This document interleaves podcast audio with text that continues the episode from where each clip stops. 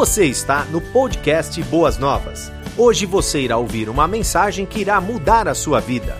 Vença através do perdão com o pastor Wagner Vailate.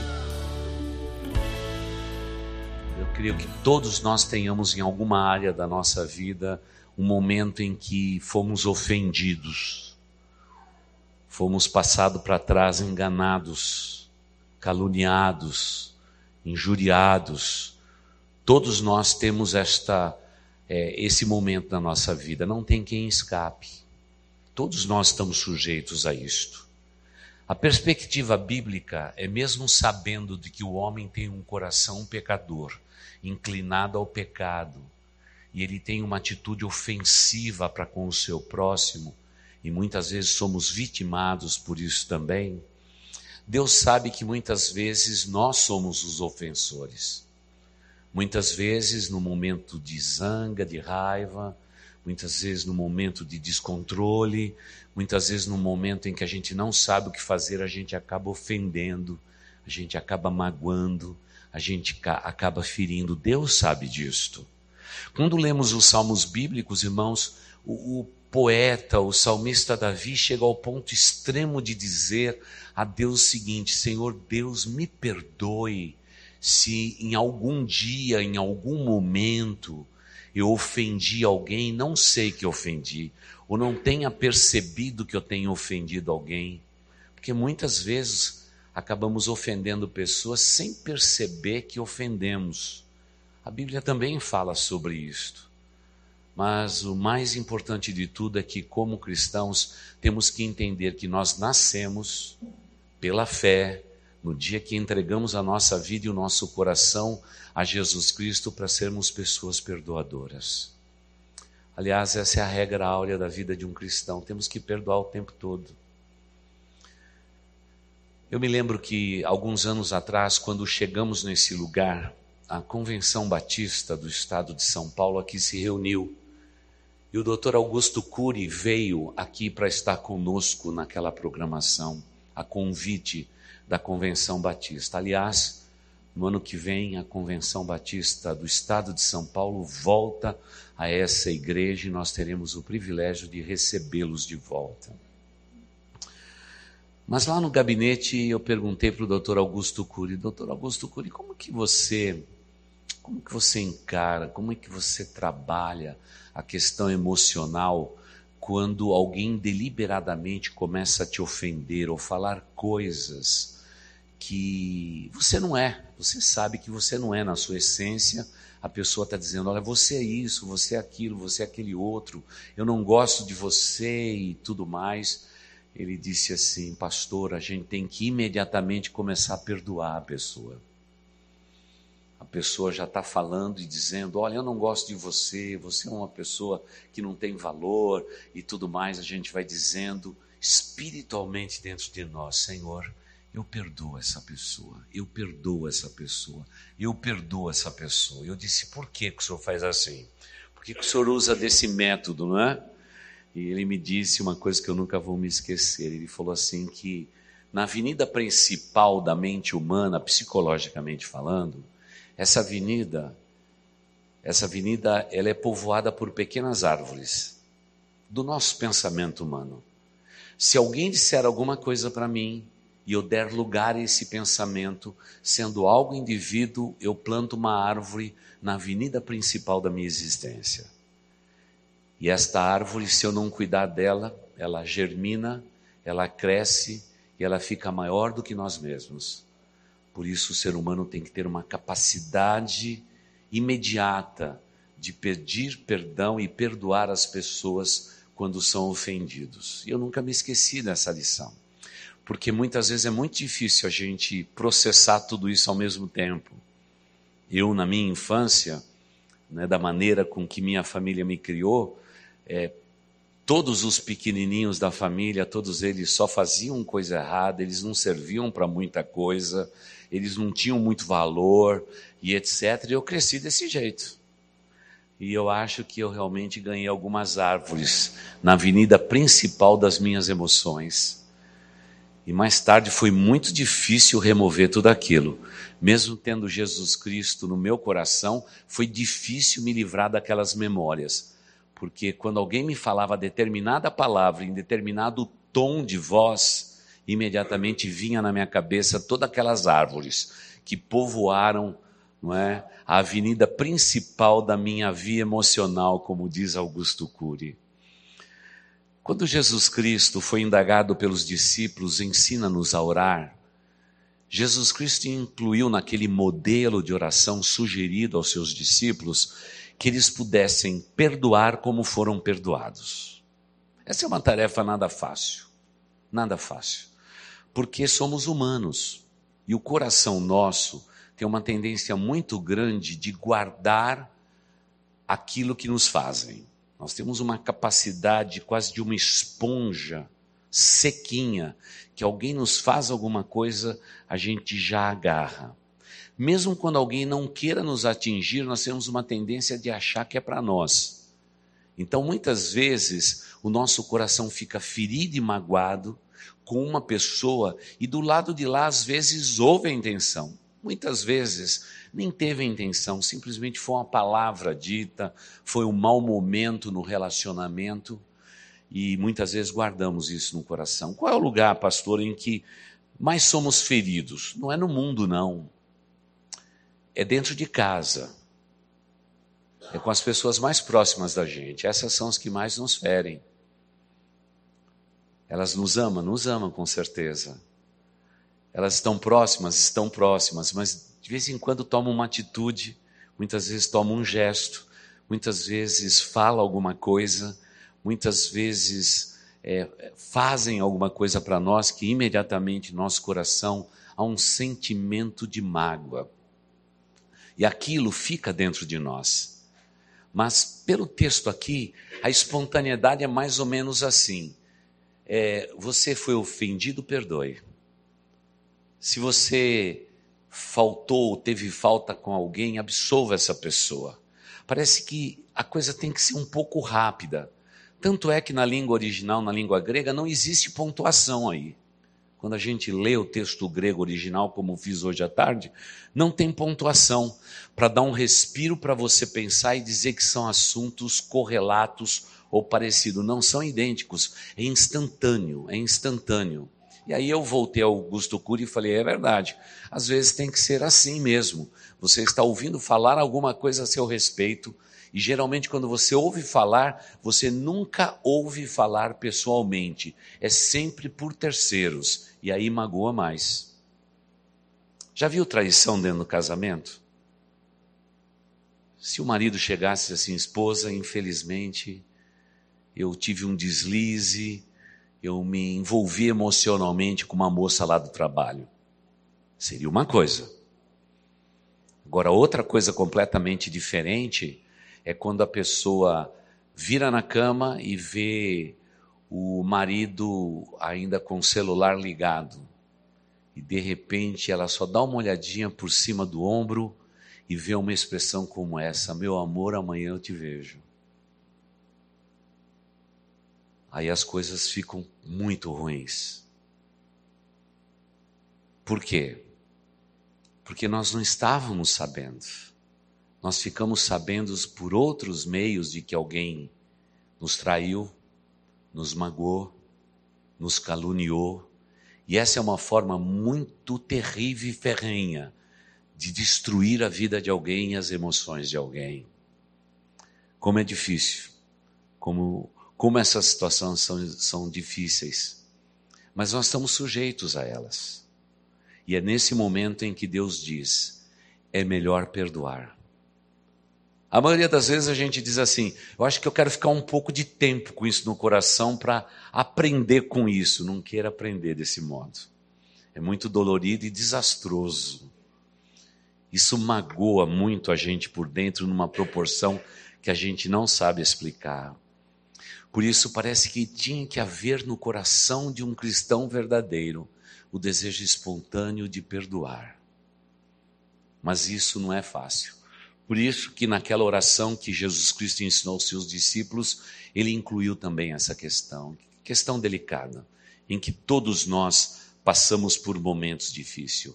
A maioria das vezes, quando a gente olha para esse texto, a gente diz assim: Senhor, é uma palavra muito bonita, deixa orar o Pai Nosso.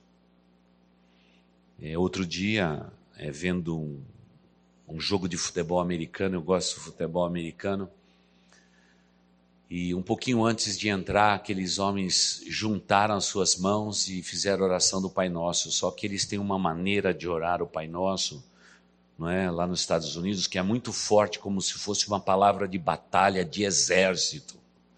E eles falaram do começo ao fim, gritando, urrando e tudo mais. Quando terminou, todo mundo aplaudiu e pronto para entrar no campo. E eu no meu coração disse: Puxa, se esses homens soubessem as palavras que eles disseram e parassem um momentinho para pensar, eles vão descobrir que o inimigo, provavelmente, da vida deles não está do outro lado do campo, em o time adversário que eles vão realmente enfrentar, mas é dentro deles mesmos. Porque naquele grupo de trinta e tantas pessoas, mas toda a comissão técnica, quase 50 pessoas num vestiário, com certeza havia muitos corações feridos e muitos corações que também feriram. E é nesse momento da virtude humana e do viver humano é que a gente descobre claramente onde se encontra o perdão na vida do ser humano. Parece que o perdão é alguma coisa que nós não aprendemos fácil. Ela não brota no nosso coração espontaneamente. Nós somos mais propensos aos pensamentos maus, a desejar o mal, a querer fazer justiça com a nossa própria mão, do que, na verdade, absolver e perdoar as pessoas. E eu sei que você é uma pessoa boa, mas eu quero perguntar se você tem uma lista negra guardada aí no bolso, na sua bolsa, minha irmã. Se você tem uma listinha negra aí, a maioria das pessoas dizem que não, eu não, não sou uma pessoa assim, pastor. Mas dá uma pensadinha lá no cantinho da sua mente que de repente você tem uma determinada pessoa que você diz: Eu não suporto, pastor, eu não suporto, não aguento ver. Pastor, eu vejo já fico com raiva. Ou quem sabe uma sociedade desfeita. Sociedade é um negócio, é uma fonte, é uma fonte, é um poço sem fundo de mágoas e ressentimentos. É, é isso mesmo, né? E eu vivo sempre brincando e repito dezenas de vezes, às vezes dezenas de vezes num ano só, que sociedade é um problema. Um entra com o dinheiro, outro entra com a experiência. Quem entrou com a experiência sai com o dinheiro e quem entrou com o dinheiro sai com a experiência. Uma verdade. Mas isso magoa, isso fere, mas muitas vezes as mágoas, os ressentimentos, a necessidade que a gente tem de discutir a questão do perdão vem de mais longe ainda. Muitas vezes é alguma coisa que aconteceu na nossa infância. Um pai, uma mãe que na hora de olhar para os filhos trata determinados filhos de um jeito e outro do outro. E às vezes a gente diz assim: puxa vida, por que, que mamãe e papai não me trata do mesmo jeito que trata meu irmão? Muitas vezes são os parentes que não nos trata de igual forma, há uma diferença. Famílias grandes, então, aquelas que têm 10, 12 filhos, estas são muito comuns, alguns serem preteridos. Mas não somente isso. Na igreja também, a gente vem para a igreja, a expectativa nossa é alta a respeito de igreja, né? Quando a gente chega na igreja, eu fico até preocupado. Nós tínhamos que ter uma classe de novos membros, classe de batismo, discipulado 1, discipulado 2, discipulado 3, quero servir. Teríamos que ter essa classe, mas teríamos que ter uma outra para abaixar a expectativa das pessoas. Porque as pessoas chegam aqui dizendo assim: aqui encontrei o lugar perfeito. Errado. Aqui é que estão as pessoas imperfeitas, que um dia chegaram à conclusão que precisavam realmente ser melhoradas pelo Espírito Santo de Deus. E quantas vezes a igreja é um lugar também onde que as pessoas se magoam e se ferem, e se ferem muito, não é? É uma pena, mas isso acontece. Porque isso diz respeito ao gênero humano. Então, ser ferido é possibilidade para todos nós todo tempo, em qualquer lugar onde estivermos. Ser ferido, ser magoado, ser caluniado, ser traído, ser preterido, ser abandonado, é a possibilidade que todos nós estamos inseridos. Só que me parece que Jesus Cristo ele diz que a capacidade de um cristão deve ser em perdoar. Ser ferido para o humano. A gente já nasce e lá no manual de nascimento, como é que é ser ser humano, está lá, você será magoado, você será ferido, você passará diferenças na sua vida, você sofrerá um monte de coisas na sua vida, mas eu te coloquei no mundo para você aprender a perdoar. Porque toda vez que você perdoar a quem te ofendeu, você vai se parecer comigo, o Deus Criador de todas as coisas. Esse é o momento mais virtuoso da vida de um cristão, quando de fato ele se parece um filho de Deus quando ele perdoa. Quando ele perdoa. Mais do que quando você vem aqui e como acabamos de fazer, a gente canta o hino, quando a gente canta parece que nós somos anjos. Mas eu quero dizer que quando nós perdoamos é que nós somos, na verdade, filhos de Deus. O mundo reconhece em nós que somos filhos de Deus quando temos a capacidade de perdoar perdoar todas as ofensas, todas as maldades, tudo aquilo que as pessoas nos fazem. E não é sem medida que Jesus Cristo disse: você vai perdoar do mesmo modo em que você foi perdoado, é o que nos diz o Sermão da Montanha. Agora, o que, o que nos deixa um tanto quanto aflitos a respeito do perdão é que quando a gente quer definir perdão para nós, ou sentimento de culpa, nós olhamos sempre para nós e temos a tendência de sempre aquilatar a nossa mágoa, o nosso ressentimento, a nossa dor, avaliando pela vida dos outros. E a gente não tem ideia. Não tem ideia.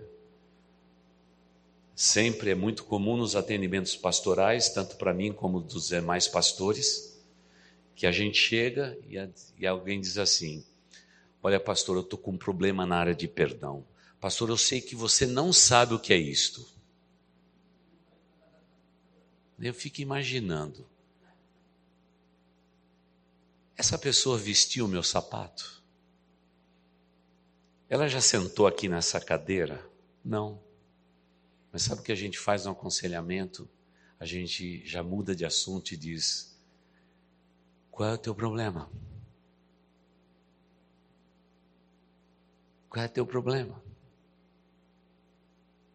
Porque nós, quando temos um problema nessa área de mágoa, ressentimento, falta de perdão e etc., a gente sempre avalia a nossa vida por aquilo que a gente imagina que os outros estão sentindo.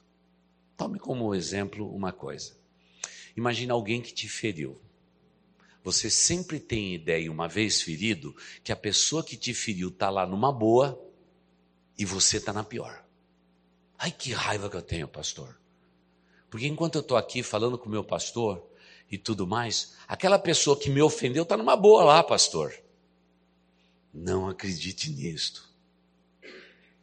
Porque em matéria de ferir e magoar, não tem ninguém que sai inteiro nem ofensor, nem ofendido, ninguém sai inteiro. Por isso, Jesus no Pai Nosso diz: perdoa como você foi perdoado, processe tudo isso bem rápido na sua vida, porque nessa história de ofendido e ofensor, todos estão quebrados. Todos estão quebrados. Tem pessoas que dizem: olha, eu fui ofendido e guardei. A gente só fica com um caco lá dentro. E às vezes a gente carrega restos mortais de algo que a gente viveu, a gente arrasta como se fosse cadáver amarrado na nossa perna. Passa anos e anos e anos e estamos lá falando da mesma coisa. Muitos anos atrás fui, fui ajudar uma igreja que estava com um problema muito sério de estrutura, infiltração, era época de chuva, eles vieram pedir ajuda na igreja que eu pastoreava na zona, na zona norte de São Paulo, eu fui lá ver. E quando cheguei lá, o irmão que me atendeu disse assim: Olha, daqui a pouco vai chegar o pastor, ele explica direito, mas olha, está caindo água aqui, está caindo água. Eu falei: E olha, irmão, eu não vou conseguir. Eu trouxe aqui os pedreiros e tudo, mas nós não vamos conseguir subir lá porque está muito úmido o telhado. E, e, choveu mais hoje, então não vai dar para a gente fazer isso. Vamos esperar um dia um pouco mais quente né, secar um pouquinho a estrutura das telhas para a gente ver lá em cima e ver como que a gente pode ajudar. Nós vamos ajudar com todo prazer. Não é? Vou ajudar com todo prazer. Quando eu acabei de falar isso, ele disse assim: É, não tem jeito mesmo, todo pastor é igual, sempre deixa para depois. Aí eu falei: Mas agora, nesse momento, eu não sou pastor, eu sou construtor. Eu não sou pastor, mas pronto, a pessoa estava lá magoada, ferida e etc. Eu falei: Você tem algum problema, irmão zelador, com o seu pastor? Tenho. Tenho. Acabamos de falar isso, Deus é tão criativo e o senso de humor é tão inacreditável que acabamos de falar isso, o pastor entrou pela porta e veio lá. Pastor, como que vai? Que bom que você veio aqui e tudo mais e tal. E na mesma hora eu vi que o zelador apanhou lá uns papéis que tinha no primeiro banco e já saiu pela porta do lado e já foi embora. Alguma coisa estava errada. E aí eu expliquei a mesma coisa para aquele pastor. E o mais curioso é que ele, diz, ele disse assim: Eu falei assim, então, irmão, e eu já expliquei para o zelador que a gente não vai poder subir hoje aqui, mas coitado, eu acho que ele tinha expectativa que a gente já pudesse arrumar e tudo, mas está muito molhado, as telhas são velhas, é perigoso uma queda, a gente tem que ter todo cuidado nessa área. Então, pastor, olha, eu peço desculpa para ele, peço desculpa para o pastor, porque a gente deveria ter vindo na, no dia anterior, mas não conseguimos vir, só deu para vir hoje, então o pastor nos perdoa. Não, não, fica tranquilo, nem eu, nem o zelador vão ficar mago, magoado ou chateado por isso, não, pastor. Quando puder vir, para nós vai ser uma bênção muito grande, etc. Tá bom. Passado quase uma semana, voltamos lá. Voltamos lá. E eu pergunto para vocês: o coração do pastor tinha mudado? O coração do zelador tinha mudado? Claro que não. Eles estavam vivendo debaixo do mesmo teto havia uma goteira, não só no telhado físico daquela igreja, tinha uma goteira nos relacionamentos.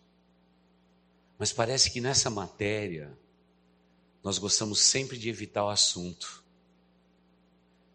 A gente não gosta de encarar o assunto. Claro que todos nós sabemos que, biblicamente, o nosso Cristo maravilhoso em Mateus nos instruiu dizendo que se eu tenho é, uma mágoa, um ressentimento com alguém, eu tenho que imediatamente procurar essa pessoa e falar pessoalmente. Esse é o caminho bíblico. É? Então vamos dizer que a Thaís, que estava aqui dirigindo o louvor, ela me magoou e feriu. Então eu vou chegar e vou falar para os irmãos: olha, Thaís. Hum, hum, só eu sei. Esse é o método bíblico? Não. Eu vou colocar no Facebook, no Instagram. Hum, hum, hum. A Bíblia diz que eu vou procurar a Thaís e vou dizer assim: Thaís, quero dizer para você que quando você estava dirigindo o louvor, você me magoou. E aí, nós vamos nos perdoar mutuamente. Olha, se um dia eu, eu fiz alguma coisa para você e, e não foi boa, eu quero pedir perdão para você. A Thaís é menina de Deus, vai dizer, pastor, eu quero pedir que o pastor me perdoe olha, eu não, eu não quis fazer isso e tal, mas como que foi, pastor? Foi isso, isso, isso. Não, pastor, não foi minha intenção, não. Foi uma brincadeira, eu brinquei só. Eu não, eu não queria fazer nada mais do que isso. Pronto. Está tudo resolvido. Eu perdoei, fui perdoado. Pronto, já esgotou. Não é isso tudo. A Bíblia chega até o ponto meio exagerado de dizer que de repente, coitada da Thaís hoje, né? Eu vou falar com a Thaís e a Thaís olha para mim e diz assim: Pastor, eu não quero conversar contigo. eu estou ofendida mesmo. Então eu volto para trás e, segundo a Bíblia, eu vou pegar o pastor Manuel pela mão e dizer assim: Pastor, o senhor vai comigo lá falar com a Thaís porque ela está brava, ela está nervosa, ela está nervosa, ela está chateada, ela está mesmo magoada comigo, mas eu quero conquistar o coração dela. A gente volta lá, Thaís, olha, tentei falar com você e eu estou trazendo agora alguém para testemunhar que eu desejo, eu almejo reconciliação. E aí, a Bíblia não diz se você foi ofendido ou ofensor, mas você deseja, você tem um desejo de acertar as contas. Mas, irmãos, vocês não conhecem a Thaís. Ela é muito má mesmo. Ela é muito má. Olha, eu levei uma testemunha, ela olhou para mim e disse assim: Não quero saber de vocês dois. Daí a gente volta todo mundo para trás. E diz a Bíblia, aí não tem jeito. Nós fazemos parte de um corpo espiritual. E a gente tem que agir como um corpo espiritual. Se tem, na verdade, um furúnculo que está consumindo o corpo e ardendo em febre, eu preciso tirá-lo. Mas mesmo assim, eu vou pegar as autoridades da igreja, as autoridades que Deus separou, e vamos lá para procurar ela de novo e dizer: tem mais uma chance. E a gente quer ganhar o irmão em Cristo. São passos que a gente dá e que a gente percebe que é uma vez, duas vezes, três vezes, etc. E aí, finalmente, irmão, mas finalmente, quando ela viu que a gente levou o diácono da igreja e levamos junto o diácono mais forte que a gente tinha na igreja. Ela é pequenininha, ela ficou com medo do diácono grande. Pelo menos por isso ela disse assim: se é assim eu perdoo. Então está perdoado. Mas os irmãos percebem como que a Bíblia ludicamente e didaticamente trata com isso? Não é para que a gente chegue até o ponto final mas Deus, pela oração do Pai Nosso, está dizendo: é meu povo.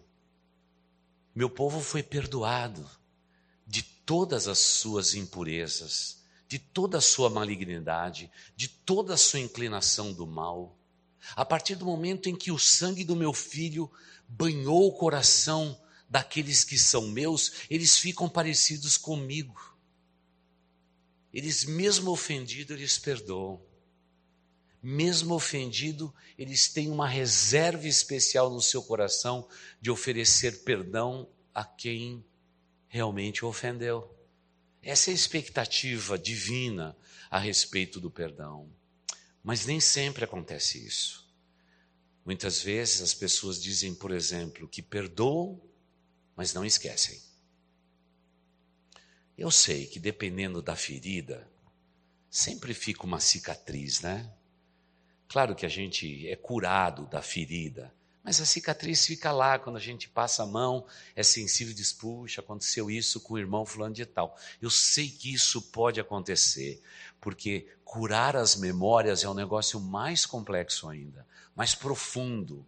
Parece que é segunda, terceira pele mesmo de um cristão verdadeiro. Mas irmãos, nós temos que ter uma predisposição ao perdão.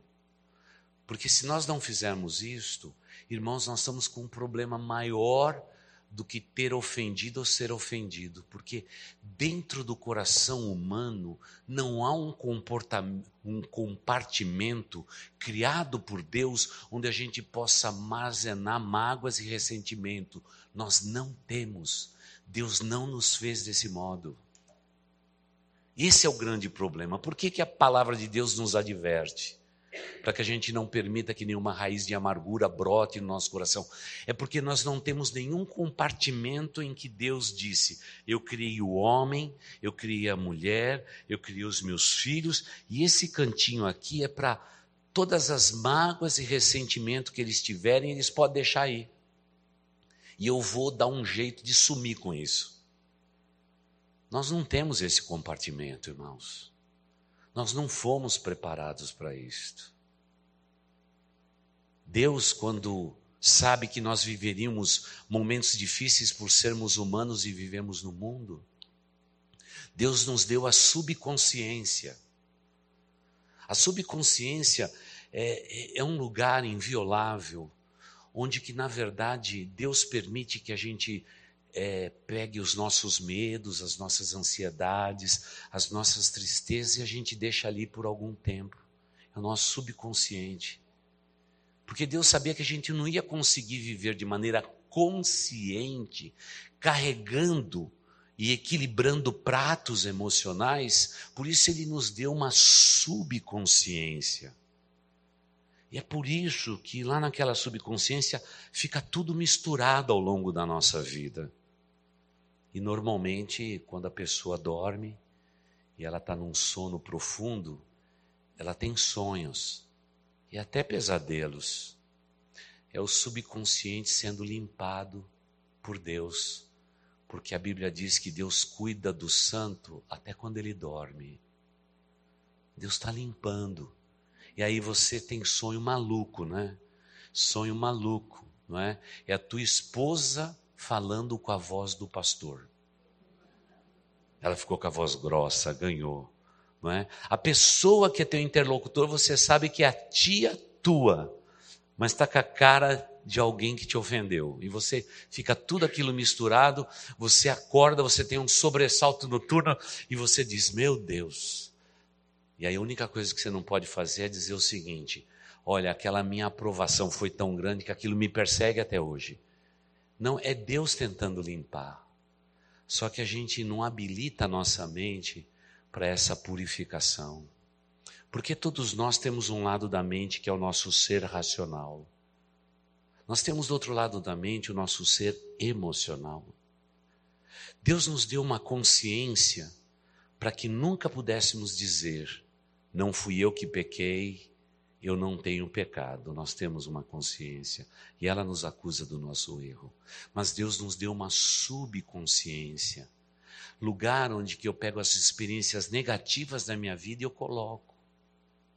Por isso que um cristão, ele deve sempre orar assim antes de dormir, Senhor Deus, o Senhor é o Deus que não dorme, mas eu preciso dormir. Me dá o descanso purifique minhas emoções enquanto eu descanso nos teus braços. Me dê a tua paz. Porque ali é que o Espírito Santo de Deus vai nos purificar. Nós precisamos disso na nossa vida, porque somos humanos. Por isso que Deus nos deu descanso. É por isso que alguém, quando tem controle de descanso, de dormir bem, ele passa por outros tipos de problemas que vão somatizando. Mas a maioria dos nossos problemas dessa subconsciência está nessa área aqui do perdão. Por isso que nós precisamos ser especialistas em realmente trabalhar nessa questão do perdão. Pastor, como que a gente faz isso? Deixa eu dar algumas dicas para você. Em primeiro lugar, você tem que entender que as expectativas da sua vida a respeito de pessoas e relacionamentos têm que mudar. O que eu quero dizer com isso? Espere o mínimo dos seus relacionamentos e das pessoas. Se você receber extras, agradeça a Deus pelos extras que você vai receber. Não coloque o seu coração em uma pessoa, porque enganoso é o coração, mais perverso do que tudo que existe no universo. Só Deus sabe do coração humano. Não coloque o seu coração inteiro na mão de uma pessoa. Não estou dizendo que você tem que ser uma pessoa desconfiada, mas você tem que ser uma pessoa precavida em relacionamentos. Você tem que dizer: Eu confio na pessoa, vou andar com ele e vou fazer como os antigos me ensinaram. Eu vou comer um saco de sal com, esse, com essa pessoa. Agora eu lembro a vocês que o saco de sal dos antigos não pesava um quilo, pesava 25 quilos. Quanto tempo a gente demora para comer junto de uma pessoa 25 quilos? É bastante tempo, não é? A não ser que a gente gostar de salgar o mundo, né? Mas é o que tem. Por que, que essa sabedoria diz isso? É porque eu vou me eu vou aprender a me relacionar com uma pessoa. Eu tenho que ter isto. Mas eu tenho que ter no meu coração uma reserva, sempre dizendo assim: e se por algum motivo o meu relacionamento com essa pessoa, a minha sociedade, a minha vida com essa pessoa não der certo, eu desde o começo da caminhada eu prometo, jamais vou guardar no meu coração ressentimento a respeito de uma possível de um possível fracasso do meu relacionamento. Nós temos que ser extremamente conscientes a respeito disso. Mas como fazemos nós? Nós fazemos como garotos apaixonados. Você já viu um adolescente apaixonado? Irmãos, é a coisa mais linda do mundo ver um adolescente apaixonado. Ele, ele se apaixonou por aquele, aquele, o pior menino da classe. Na minha história, ela é a tua filha. Se apaixonou por pior menino daquela classe, o mais perverso, o mais bravo e etc. E ela chega para você e vai dizer assim: é o menino mais lindo que tem na classe. Não tem um melhor do que ele. Pelo fato de ter entrado no relacionamento de todo o coração, de toda a tua alma, de todo o entendimento seu, quando vier a decepção, quando vier a frustração, ela tem um tamanho, uma proporção que você não consegue manusear emocionalmente. E aí vem a frustração humana, aí vem o ódio, aí vem o ressentimento. Tiago chega ao ponto de dizer na Bíblia que aí vem as guerras, as confusões, as cisões e tudo que a gente possa imaginar. Por isso que amar de todo o coração, de toda a tua alma, de toda a tua força, de todo o teu entendimento, é só Deus que merece esse amor. Nós sempre amaremos o nosso próximo como a nós mesmos. É o dever nosso. Agora, como que é você mesmo? Ou você mesma? Nós somos uma Brastemp, perfeito, nunca quebra, dura para sempre, ou nós somos imperfeitos, irmãos? Nós somos imperfeitos. Então, já de saída, você é um imperfeito se relacionando, se relacionando com alguém que também é imperfeito. Quando você, na pura matemática, junta uma imperfeição com outra imperfeição, você está tá se tornando exponencial essa imperfeição. É óbvio que haverá intrigas, opiniões contrárias e etc., mas isso é do gênero humano. Agora a gente vem com uma expectativa da perfeição no outro e a gente joga essa imagem no outro numa tamanha perfeição que quando alguma coisa dá errada, parece que o castelo inteiro acabou. O castelo inteiro não acabou. Houve um problema entre nós e problema serve para a gente crescer, não para a gente se autodestruir. Não, não, não é nada para isso. Eu sempre gostei muito de assistir TV, né? Eu me lembro que no tempo que eu tinha tempo de assistir TV era muito legal, porque tinha lá o, um, a, o pessoal da Missão Impossível, aqueles caras eram muito bons. Eles recebiam uma tarefa, havia uma fita que se autodestruía imediatamente. Então você tinha que ouvir e esperar, porque ia ser destruída imediatamente. Sabe de uma coisa? Às vezes a gente faz isso com pessoa. A gente vai autodestruindo a nós mesmos e os outros, quando na verdade todos nós somos seres humanos. Estamos debaixo do mesmo erro, da mesma condenação e temos que criar dentro de nós reservas emocionais para entender o próximo e perdoar e perdoar e perdoar. O caminho do perdão é sempre o caminho melhor do perdão, sem perdão. E uma vez que você aprender a perdoar, sempre você terá no seu coração algo a ensinar. Quem não perdoa não tem o que ensinar. Só um coração perdoador terá reserva suficiente para ensinar e abençoar a vida de muitas outras pessoas. Porque o perdão não pode ser exigido. Perdão nós damos. Nós não podemos obrigar as pessoas a perdoar. Perdão é, é uma doação. E nós somos doadores. Tudo na nossa vida, a semelhança de Deus é que nós temos que sempre doar. Mas a maioria das vezes nós retemos quando a gente tem mágoas e ressentimentos. Porque no fundo, no fundo, nós queremos que essa pessoa seja punida pelo erro que ela causou a gente. A gente chega ao ponto de querer fazer justiça com a nossa própria mão. E quando a gente chega nesse ponto, é um ponto baixo do gênero humano, quando a gente quer fazer justiça com a nossa própria mão. Por isso que Deus diz: minha vingança, eu recompensarei, diz o Senhor.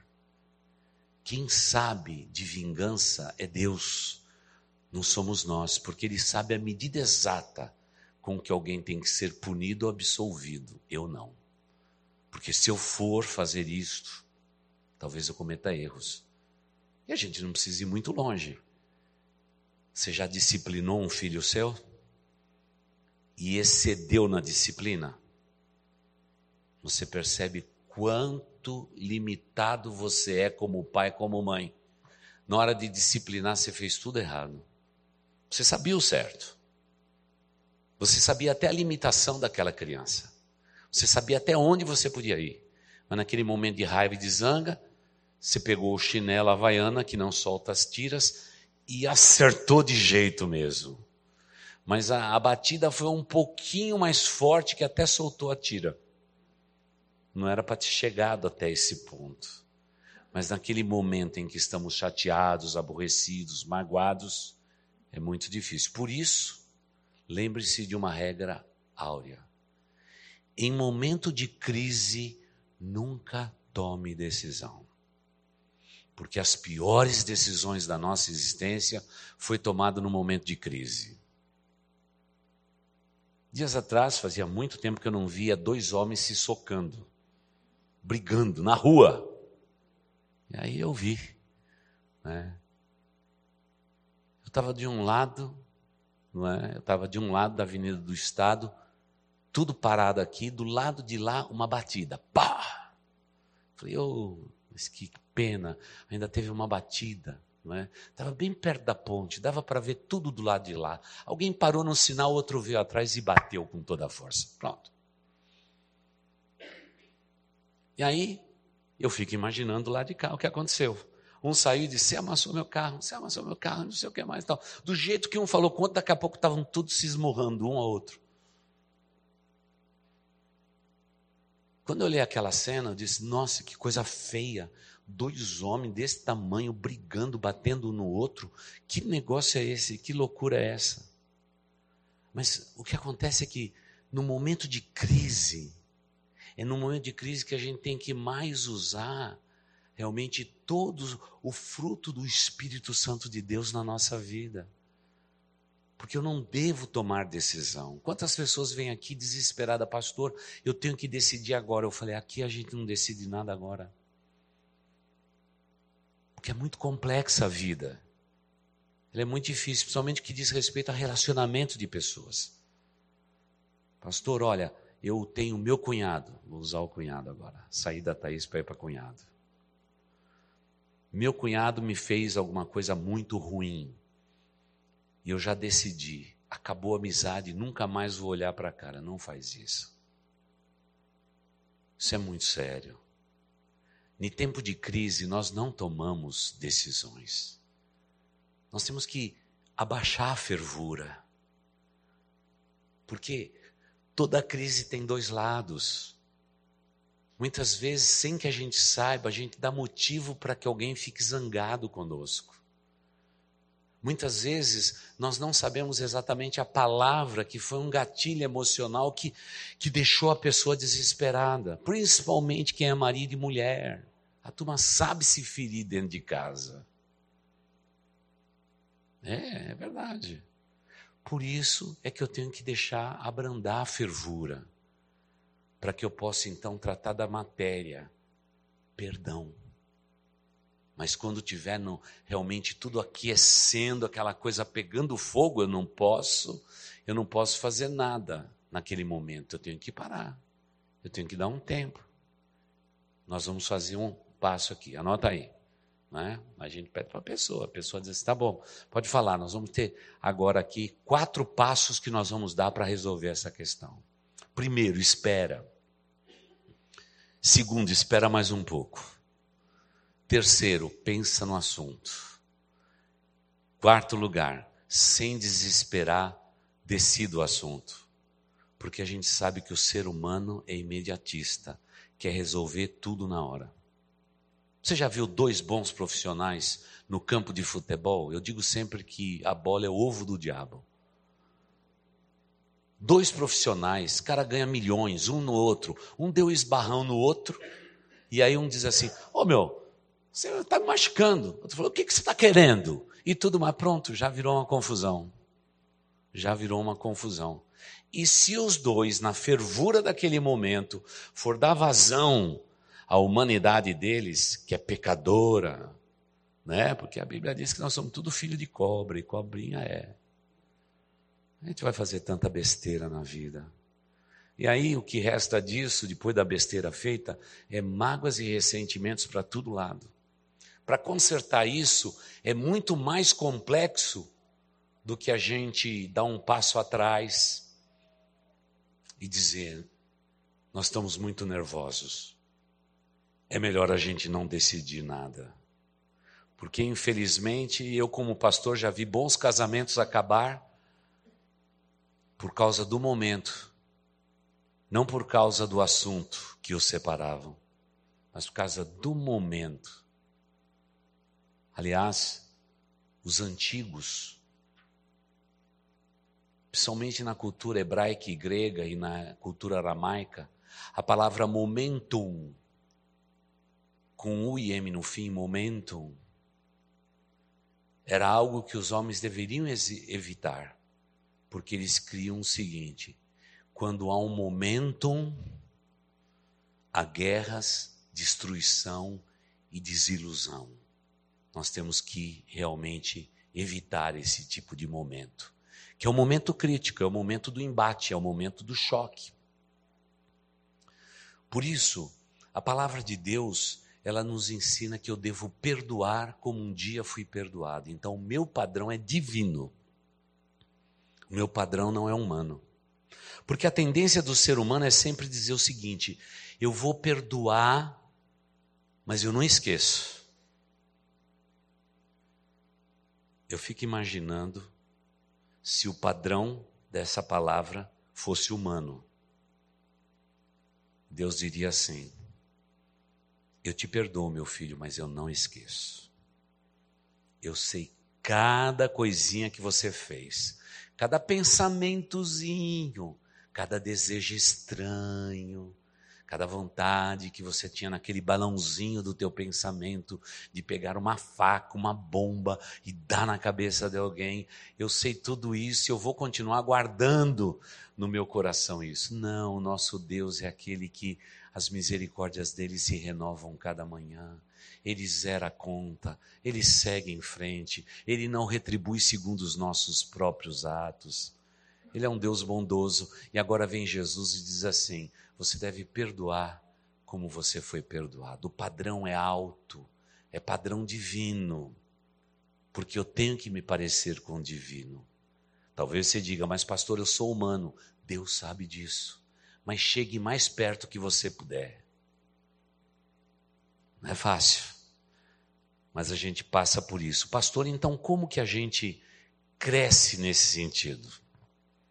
Na área do perdão, na área de liberar perdão e de tantas coisas. Eu vou dizer para você: é sendo magoado e ferido, sinto decepcioná-lo. Sinto decepcionado, porque a maioria das pessoas queria que o pastor dissesse assim: é você vivendo num paraíso e não tendo nada de erro, nada de problema com os outros seres humanos, não tendo nenhum atrito, aí você viria uma vida perfeita. Mas a vida não é assim. Mas Deus faz com que todas as coisas, todas as coisas contribuem para o bem daqueles que amam e temem a Deus. Como é que Deus me habilita a ter um coração perdoador? É tendo, estando debaixo de ofensa, é estando debaixo de mágoa. É naquele momento em que eu vou dizer, eu vou perdoar porque a palavra de Deus me ensina a perdoar. Eu não tenho condição, ainda estou com meu coração agitado, mas eu vou chegar nesse ponto de realmente perdoar essa pessoa. A gente só cria músculo se a gente se exercitar. A gente só emagrece se a gente fechar a boca. Não é? A gente só pode ir longe se a gente der o primeiro passo. É a vida nossa. Por isso, quando somos magoados, as pessoas dizem assim, pastor, fulano de tal me magoou profundamente. Eu digo, Deus está criando músculos espirituais em você. E eu digo, perdoe e cresça um pouquinho mais. E aí a pessoa sempre me faz a mesma pergunta: Pastor, o que, que eu tenho a aprender com uma situação tão difícil como essa? Eu falei: Eu não sei a lição, mas um dia lá na frente nós vamos entender esta lição. E eu nem quero dizer o que vai acontecer, mas eu já sei o que vai acontecer lá na frente. Porque se você passar por um teste desse, e você perdoar como um dia você foi perdoado, passa algum tempo, Deus vai colocar de, do lado seu alguém que está com tanto ódio, com tanto ressentimento, que você vai poder abençoar essa pessoa. Porque o alvo de Deus é que a gente sempre abençoe os outros. Deus permite determinadas coisas na nossa vida para nos preparar ali na frente. É muito difícil para mim, como pastor, dizer, pastor, eu estou completamente triste, meu, perdi meu bebezinho, recém-nascido, tive que sepultá-lo. Esse é um momento de dor. Pastor, eu estou completamente destruído. Eu me coloco no lugar dessa pessoa e imagino que dor é essa que sente de um pai perder um filho na sua tenridade. Como é dolorido, como é difícil. E sempre crente faz pergunta difícil para o pastor, principalmente no dia do enterro. Ele diz sempre a mesma coisa, pastor, o que, que Deus quer nos ensinar? Oh, palavra difícil. A gente às vezes tem vontade de dizer assim: eu posso perguntar para os universitários, eu posso pedir carta, eu posso, posso dar um jeito aqui, porque que pergunta nessa hora não dá para entender. Porque no fundo, no fundo, nós pastores sabemos que a resposta que a gente tem que dar não vai convencer e não vai agradar aquele coração. Porque o que a gente queria dizer é o seguinte: se Deus permitiu que você passasse por isto, lá na frente você vai enfrentar com alguém com luto no coração e você vai poder dizer para aquela pessoa no futuro: Eu venci. E se eu venci, você vai vencer. Mas é difícil naquele momento você fazer isso. Na área do perdão é a mesma coisa. Quem é ofendido, quem é magoado, sempre pergunta: por que tudo isso me aconteceu? Por que, que Deus permitiu? Relacionamentos humanos são assim. Deus não está dando uma pitadinha de ódio para um ou para outro. Não, Deus não faz isso. A ponto da Bíblia dizer que se você for tentado, nunca diga que você é tentado por Deus, porque Deus ninguém, ninguém tenta. Mas muitas vezes Deus permite que a gente passe por situação difícil, para que uma vez magoados e feridos, perdoando e sendo perdoado, a gente possa ali na frente ensinar para os outros o que significa o valor do perdão dado e doado. É assim que é. Sinto decepcioná-los, mas é a verdade, é assim. Porque para Deus dizer que, que agora não há nenhuma condenação para os que estão em Cristo Jesus, nós fomos realmente absolvidos, 100% absolvido. Mas ele acrescenta naquele mesmo verso: que não andam segundo a carne.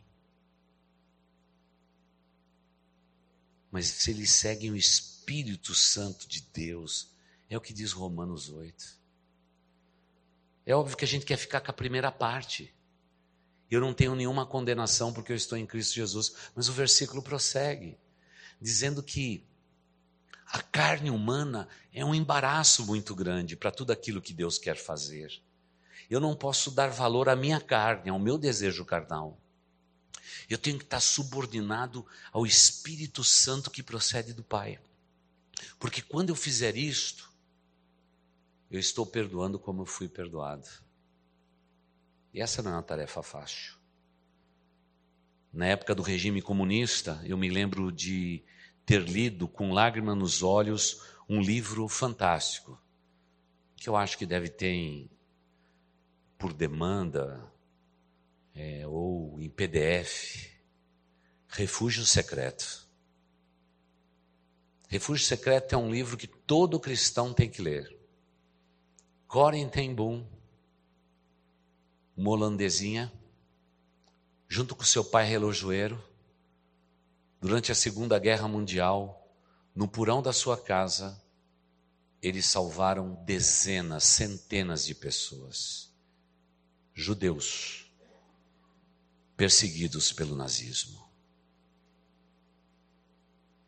Mas, passado algum tempo, a guerra se alongou, aquilo que o pai dela queria manter em secreto, guardando pessoas no seu porão e algumas colocadas até no sótão daquela casa, pedindo para que eles não fizessem barulho nenhum, porque os ouvidos estavam por todos os lugares perseguindo os judeus. Eles foram descobertos.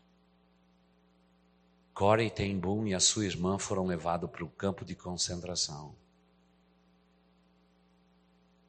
E ali viveram dias terríveis só de falar do sofrimento que ali elas enfrentaram, toda ofensa, aquilo você diz, ninguém merece.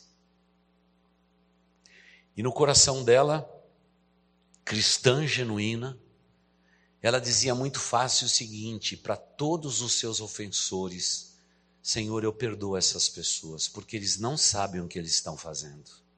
Eu perdoo toda essa ofensa porque eles não sabem o que eles estão fazendo. Mas, mesmo medicando a sua irmã, a sua irmã veio a falecer no campo de concentração. Mais tarde, a guerra termina. Coretembum, com seu corpo completamente fragelado, doente, morrendo, por um fio não morreu. Ela é muito bem cuidada ganha de volta a saúde e aí ela escreve a sua história.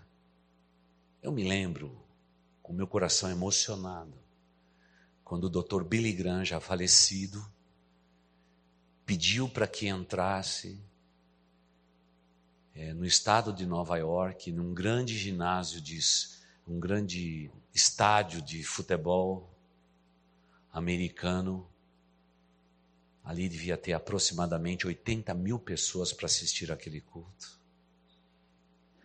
E ele diz: Eu gostaria de chamar aqui uma amiga minha, que enfrentou as atrocidades da guerra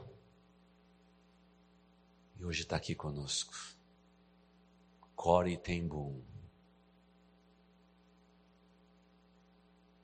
Aquelas milhares de pessoas ficaram em pé para aplaudir aquela senhora com o cabelinho todo arrumadinho aqui atrás, preso, com seu óculos, entrou com a sua bolsa, com simplicidade e foi para o centro daquele auditório. E Dr. Billy Graham diz assim: Corey, diga para mim qual foi o momento mais difícil da tua vida. Irmãos, eu já imaginei o dia que os alemães pegaram ela pelo braço. Na mente da gente anda rápido, né? Pegaram ela pelo braço. Quando ela foi jogada no campo de concentração. Quando ela dividia comida com os ratos. quando ela teve que comer insetos para poder sobreviver. Eu disse: ela vai falar disso porque eu já tinha lido o livro, já sabia quem ela era. Não, nada disso. Ela disse: depois de muitos anos que a guerra terminou, e eu ia dando meu testemunho pelas igrejas, eu cheguei numa igreja na Alemanha, dei meu testemunho, fiz o apelo e muitas pessoas foram à frente entregando a sua vida ao Senhor Jesus. Eu estava tão feliz naquele dia. Fui com o pastor da igreja até a porta para cumprimentar todas as pessoas na saída daquele culto. E quando eu estou cumprimentando as pessoas, eu olho para o outro lado da parede daquele corredor estreito na porta daquela igreja. Quem estava lá? E ela vira para o Dr. Billigan e diz assim: Ali foi o momento mais difícil da minha vida. Um dos soldados alemães que mais nos castigou, mais nos puniu, mais me queimou com o seu cigarro, estava do outro lado do corredor olhando para mim com lágrimas nos olhos. Dr. Billy Graham foi aquele dia, foi o dia mais difícil da minha vida. Porque olhei para aquele homem que matou, que perseguiu, que judiou. E ele estava ali com seus olhos de lágrima e eu sabia o que vinha depois. Ele viria na minha direção e diria para mim: Corey, me perdoa. Me perdoa por tudo que eu te fiz. Naquele momento, diz ela, eu desejei que aquela fila não terminasse nunca. E que de repente alguém me pegasse pelo braço e me levasse para fora daquela igreja. Mas não é assim que Deus trabalha. A fila passou. E o pastor daquela igreja diz assim: Corey, eu queria que você conhecesse uma pessoa. Ele é membro desta igreja. Como você viveu todas as atrocidades da guerra. Foi um homem mau.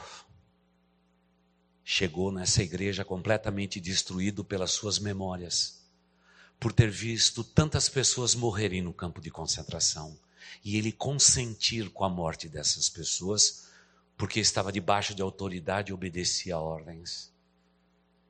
E Cora, ele diz que te conhece.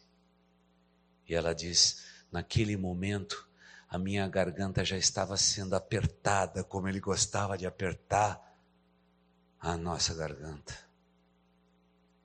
E eu disse para aquele pastor com dificuldade: Eu sei quem ele é. E o pastor disse assim: Corey, eu vou deixar vocês dois sozinhos. E ela diz: Eu consegui ouvir os passos do pastor, passo a passo, chegando até a porta de entrada da igreja. Ele olhou para trás, olhou para mim e disse: Eu vou ficar aqui. E aquele homem atravessa aquele corredor. Ele olha para mim e diz assim: Core, eu sou perturbado por tudo que eu vivi na guerra. Eu fui mal e fiz o que era mal aos olhos do nosso Deus mas Deus me deu chance de conhecer o seu amor e o seu perdão. Humanamente falando, paguei por tudo o que eu devia. Estou agora velho, no fim da minha vida, e eu ansiava o dia por te encontrar, porque já li o seu livro. E eu queria pedir para você, minha irmã em Cristo, me perdoa. E ela diz: O meu desejo de todo o meu ser, da pontinha do cabelo até a unha do pé, era dizer: Eu não te perdoo. Você tem que viver assombrado pelos fantasmas, por tudo aquilo que você fez na sua vida. Mas na mesma hora, o Espírito Santo de Deus, e aí está o segredo do cristão. Eu não podia, mas Deus dentro de mim me capacitou para eu perdoar. Eu, pela minha força, minha inteligência, pelas minhas dores, pelas minhas chagas, eu não tinha condição de perdoar aquele homem. Mas o Espírito Santo de Deus diz: Corey, perdoe esse homem, porque todos foram perdoados naquela cruz. Este foi o momento mais difícil da minha existência mais do que um campo de concentração, foi ter perdoado um homem que foi algoz da minha dor e sofrimento e se alegrou quando a minha irmãzinha morreu. A semelhança de Corey em Ten Boom, nosso corpo diz não. Mas o Espírito Santo de Deus que habita dentro de nós diz: perdoe. Porque da mesma forma que você foi perdoado, você deve perdoar os que te ofendem. Esse é o grande segredo da vida de um cristão, é ter um coração perdoador. E muitas vezes, perdoar a pessoa ofendida é o ponto mais alto da vida de um cristão, não é o mais baixo. Pode parecer para muita gente que é se humilhar. Ele me ofendeu, ele me feriu e ainda eu vou perdoá-lo. Isso é baixo demais, não é baixo. É alto demais. Da altura do nosso Deus, da grandeza dos céus e do poder do Espírito Santo de Deus. Eu e você temos que perdoar. Mas, pastor, e se eu não conseguir perdoar porque as chagas são profundas? Você precisa de ajuda.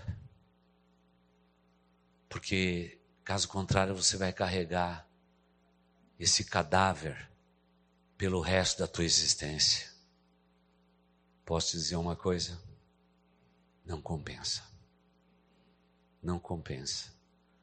Porque Deus te salvou para você ser livre e consciente, perdoando a todos, até aqueles que mais te ofenderam, aquele que mais tra transpassaram as suas emoções. Essa é a lição mais difícil do cristianismo. É perdoar como Deus também nos perdoa. Essa é a lição mais difícil que tem. Eu não encontro na matéria humana uma, uma doutrina mais difícil do que essa do perdão. E cá estamos nós essa quarta-feira, terminando esta série, nos preparando para sete semanas de jejum e oração, que já começa na outra quarta-feira. Claro que o assunto lá é mais fácil, porque a gente vai falar sobre as casas onde Jesus entrou, e na casa onde Jesus entrou houve milagres, houve tantas coisas, mas eu estou do lado de cá para dizer que talvez a lição mais difícil de nos tornarmos vencedores é quando nós vencemos através do perdão. Vencer através do perdão. Porque muitas vezes o nosso ser emocional foi transpassado. Muitas vezes até o nosso corpo físico foi transpassado. Quantas vezes espiritualmente fomos humilhados. Muitas vezes fomos dilacerados. Mas é nesse momento que Deus escolhe para nos dizer: assim como você foi um dia perdoado, Perdoe os seus ofensores. Perdoe os seus ofensores. E talvez você esteja aqui dizendo, pastor, eu tenho alguém que eu nunca perdoei. Perdoe hoje. Mas, pastor, você, você não imagina o que essa pessoa me fez. Eu não quero nem imaginar. Porque um ser humano ele tem uma capacidade tão má, tão baixa, tão destrutivo, que muitas vezes faz coisas horríveis. Que até mencionar tais coisas para mim seria indecente aqui nesse lugar. Me perdoe dizer, igreja, mas é verdade. Até mesmo dentro da igreja de Jesus. Tem coisas que a gente diz impossível. Isso não aconteceu. Isso não aconteceu. Mas acontece. Infelizmente acontece. Porque onde você reúne muitas pessoas, o gênero humano é capaz de fazer coisas horríveis. E é por isso que nós temos que ter uma janela aberta na direção do Pai para dizer: Eu perdoo. Eu perdoo. Se você perguntar para mim, e com isso concluo, Pastor, você é um exímio perdoador de pessoas. Eu não consigo instantaneamente perdoar, eu preciso pensar. Eu preciso pensar. O que, que eu digo pensar? Não demora muito tempo, mas eu preciso ter um tempo entre eu e aquilo que eu estou sentindo. Eu sou assim. Eu gosto sempre de fazer a mesma coisa. Eu gosto de deitar não para dormir, mas para pensar. Eu deito, fecho os meus olhos, eu coloco a pessoa diante de mim, eu me recordo desde o dia que eu conheci aquela pessoa, me recordo de bons momentos, de maus momentos e termino com o momento crítico. E avalio a pessoa não por um momento ruim dela, mas pela obra toda, por tudo que a gente viveu juntos. Normalmente a conta não fecha, porque a ofensa última é maior do que qualquer coisa que a pessoa tenha feito. Mas aí eu penso numa pessoa, no Senhor Jesus Cristo sempre é a mesma visão. E aí eu vejo o meu mestre, lindo, perfeito, sem igual. Alguém que eu não consigo imaginar qualquer imperfeição.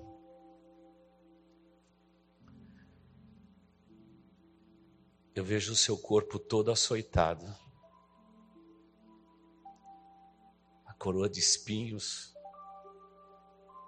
os pregos. Eu vejo o seu corpo relutante na cruz. Depois de ele entregar o espírito a Deus, o corpo abatido, dilacerado, destruído. Eu me lembro daqueles homens tirando ele da cruz e levando até o sepulcro. E para mim o que me ajuda é fazer o mesmo caminho. E eu digo sempre a mesma coisa, Senhor Jesus, o que o Senhor passou, eu nunca vou passar. Todas as palavras que o Senhor recebeu no caminho do Gólgota eu nunca vou ouvir. Mas, Pai, eu sou tão humano de ouvir essas besteirinhas que estão dizendo. Eu já queria chamar o Império Romano para me defender. Mas eu não quero me parecer com César. Eu quero me parecer com Jesus. É com o Senhor que eu quero me parecer. Senhor Jesus, por favor, coloca nos meus lábios a palavra que diz: perdoa-lhes, porque eles não sabem o que fazem. E parece que aí eu já começo a entender que o caminho é o perdão mesmo. É o exercício mental que eu faço.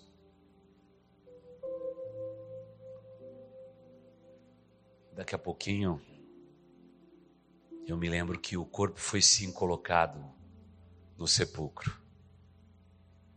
Mas, queridos, não nos enganemos. Aquele que tudo perdoou, daqui a pouquinho vai ser exaltado. Aquele que foi humilhado, já já vai ser exaltado. E o Espírito Santo de Deus diz assim: fique no seu lugar, não se mova, porque sou eu que te defendo. Você será exaltado, porque você está fazendo o que você deve fazer, perdoando, porque eles não sabem o que fazem. E da mesma forma que ao terceiro dia ele ressuscitou dos mortos e hoje está à direita de Deus em majestade e venceu, eu e você também podemos vencer. Faça do caminho do Gólgota um caminho de reflexão. Entre o Gólgota e até o sepulcro novo, onde ninguém tinha sido colocado, faça outra caminhada. Mas fique tranquilo porque na tua dor e no, na tua angústia, nas tuas chagas, nas tua, na tua fraqueza, você pode dizer: hoje é sexta-feira, o céu está revolto, mas fique tranquilo, porque o domingo vai chegar. Todo mundo que um dia foi transpassado pela dor vive a sexta-feira. Mas fique tranquilo, fique tranquila. O domingo vai chegar. E logo pela manhã, antes mesmo do sol nascer, Maria e as demais mulheres, carregando suas especiarias, foram até o sepulcro. E quando lá chegaram, a tumba estava vazia.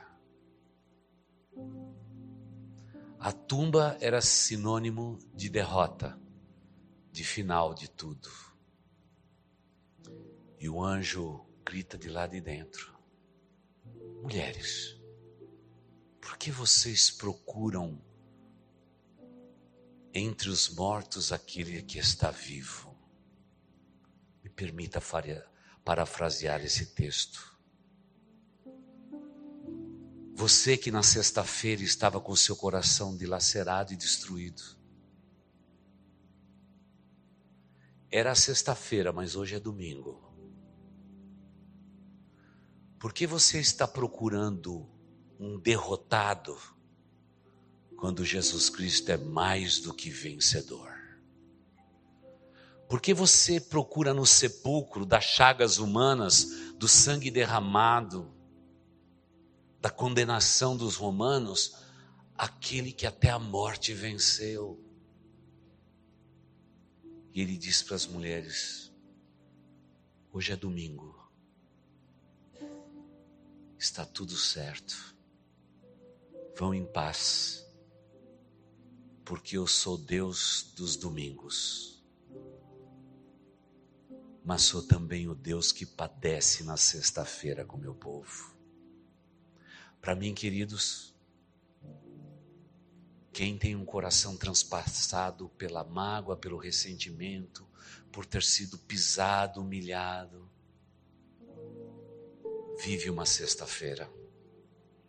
Mas eu estou aqui, junto com todos os nossos pastores, estas semanas todas, para dizer e concluir dizendo o seguinte: meu irmão, minha irmã, creia no nosso Deus.